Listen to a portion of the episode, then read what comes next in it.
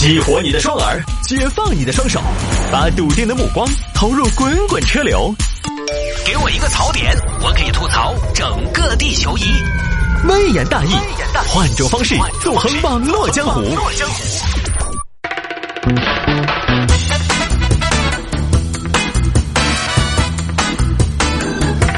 来，欢迎各位继续回到今天的微言大义啊！最后一个就稍微轻松一点，我们讲一个不用角色扮演的东西啊，就是两千五百九十元买羽绒服，里边居然没有羽绒，就买了个服，你知道吗？羽绒服没有羽绒就是服嘛。这个说的是一个李先生，前段时间在法国鳄鱼，就是那个 Lacoste 那个品牌，它不是什么新加坡鳄鱼啊，或者香港鳄鱼，买了件羽绒服，两千五百九十元，这个价格呢，坦白说也不便宜了。买回来一看呢，发现里边没有任何羽绒材质，于是呢找客服呢，店小二，我在你们家买的羽绒服根本就没得羽绒，什么意思，亲？啥子什么意思？名不副实，货不对版，虚假宣传嘛，以次充好，以次充好，以次充好，以次充好，好事成双。我给你在这儿成语接龙啊！你好事成双，以次充好，以次充好，好事成双的。你们写的是羽绒服，里边全是聚酯纤维，面料聚酯纤维，里料聚酯纤维，填充物聚酯纤维。我就穿了一坨整的聚酯纤维呗，你就三千块钱买了一件聚酯纤维呗。先生，我不太明白聚酯纤维有什么问题吗？有什么问题？你给我说啥叫羽绒服？啥叫羽绒服？羽绒服不应该有绒吗？对呀，聚酯纤维绒啊。羽绒服不应该是鸭绒、鹅绒吗？先生，不一定非得鸭绒、鹅绒嘛。聚酯纤维绒它也是绒啊，它也是保暖的，真的，大哥。科技在进步，社会在发展，时代在发展，我们消费者要学习进步嘛。手工的不一定比机械的好，速成的不一定比散养的差，对不对？这都是科技进步、技术发展带来的便利呀。大哥，怎么看不出来你这个思想还挺守旧啊？现在已经不再是那个智智取威虎山那个年代。是不是穿什么貂披什么袄？我们这个也挺好，不是啊？你这个衣服都三千块钱了，你可用聚酯纤维，聚酯纤维就不保暖呀。三千块钱买件涤纶衣服吗？三千块钱一根毛都买不到吗？大哥，这样，我就是个店小二，你要不喜欢的话呢，这边青青可以帮你办理退货，退货就算了，你们不道歉的时候，羽绒服，羽绒服，三千块钱的羽绒服，聚酯纤维的。大哥，你啥意思啊？你买件衣服，我还给你道歉呗？我算老几？我给你道歉，是不是？我们也没说它是羽绒的呀，它不是羽绒的，你们为啥子要标注为羽绒服？为啥子取名叫羽绒服？那因为它明明看起来就是羽绒服啊！我们总不能说它是一件 T 恤吧？或者说这，你明明拿着一个羽绒服的样式的衣服，你总不能说它是一件 T 恤，或者说它是一件文胸吧？它就是羽绒服啊！你走到哪儿说破天，就玉皇大帝来了，它也是羽绒服。别说大帝了，你就说大鹅来了，它也是羽绒服。你们你们这是胡说八道。老婆饼里没有老婆，它也是个饼；羽绒服里没有羽绒，那就只有个服了。谁胡搅蛮缠呢，大哥？它就是羽绒服，有点蓬松的一件外套，里边有填充物，它不叫羽绒服，叫什么？那都是羽绒服吗？运动鞋也分各种各样的功能吗？那以前的运动鞋不都叫旅游鞋吗？瓶装水有很多种。那接着你去买水，你不都说给我来瓶矿泉水吗？都是矿泉水啊。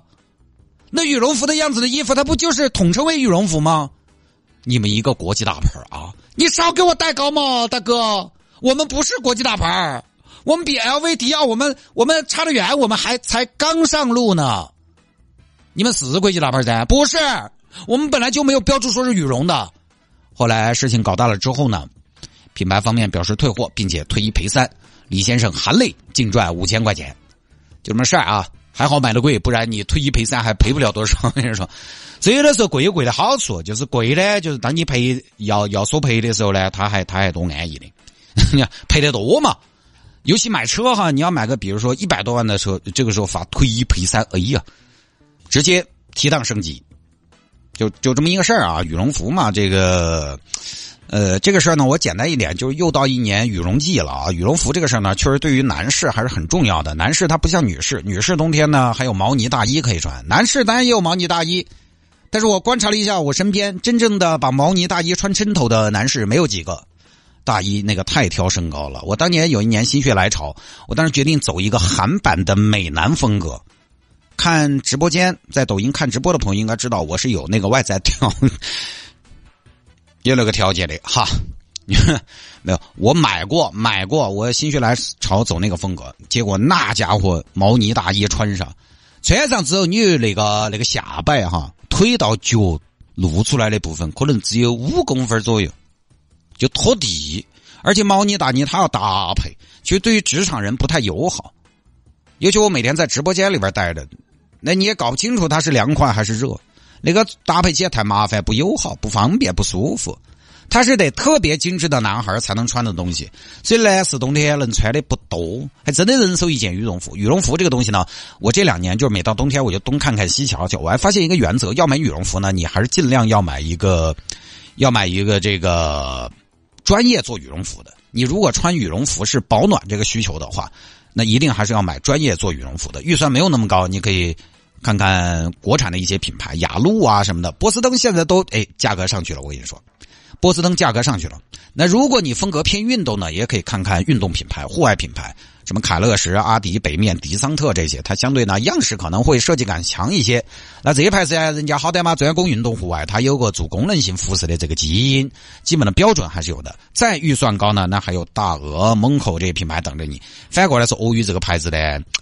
说实话，我也不晓得今天这么说来对不对造，因为现在你晓得企业，你稍微说那点坏话呢，他容易给你发律师函。呃，我觉得发律师函呢也有助于我的人气，我到时候再把这个事情炒一下也可以。就是鳄鱼这个牌子呢，现在它它其实是个时尚品牌，它不是那么的强调技术和功能性。咱有一说一，它好看。买鳄鱼呢，买个样式。他们家衣服呢，反正专柜啊，花花绿绿的，一眼就很好看。摆在店里面给你视觉冲击，干干净净的，让你很想买。买回去，我前些年买了一件他们家的 T 恤，你说便宜吧，也不便宜了，五六百了一件夏天的普通圆领 T 恤，也不便宜了吗？买了那件，再也不想买了，就买回去穿第一水合适，洗两水真的当裙子穿。当然，它可能也有做工相对好的，但就羽绒服这一块呢，可能真的不是他擅长。它还是一个更加强调样式的品牌。你想嘛，鳄鱼，鳄鱼，鳄鱼是热带的动物，它做羽绒服能有多专业？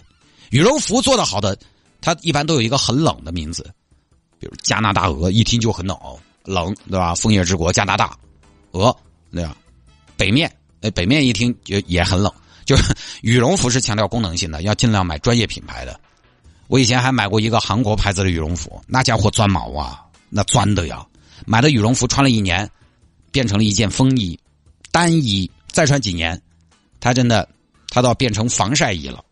而且我看了一下鳄鱼的旗舰店，我发现他们的羽绒服的页页面介绍一般都没标注材质，其实这个就很能说明问题。材质好的他自己就标出来了，那它是卖点的嘛？它没标，一般就代表它这个材质呢相对比较普通。稍微专业的买羽绒服的都会标，我这个衣服是鸭绒、鹅鹅绒还是白鹅绒是灰鹅绒，重量、蓬松度这些关键的指标，你大概看看这些指标，心里面大概就有数了。没标的那都是材质普通的。好吧，各位，今天就不说了啊。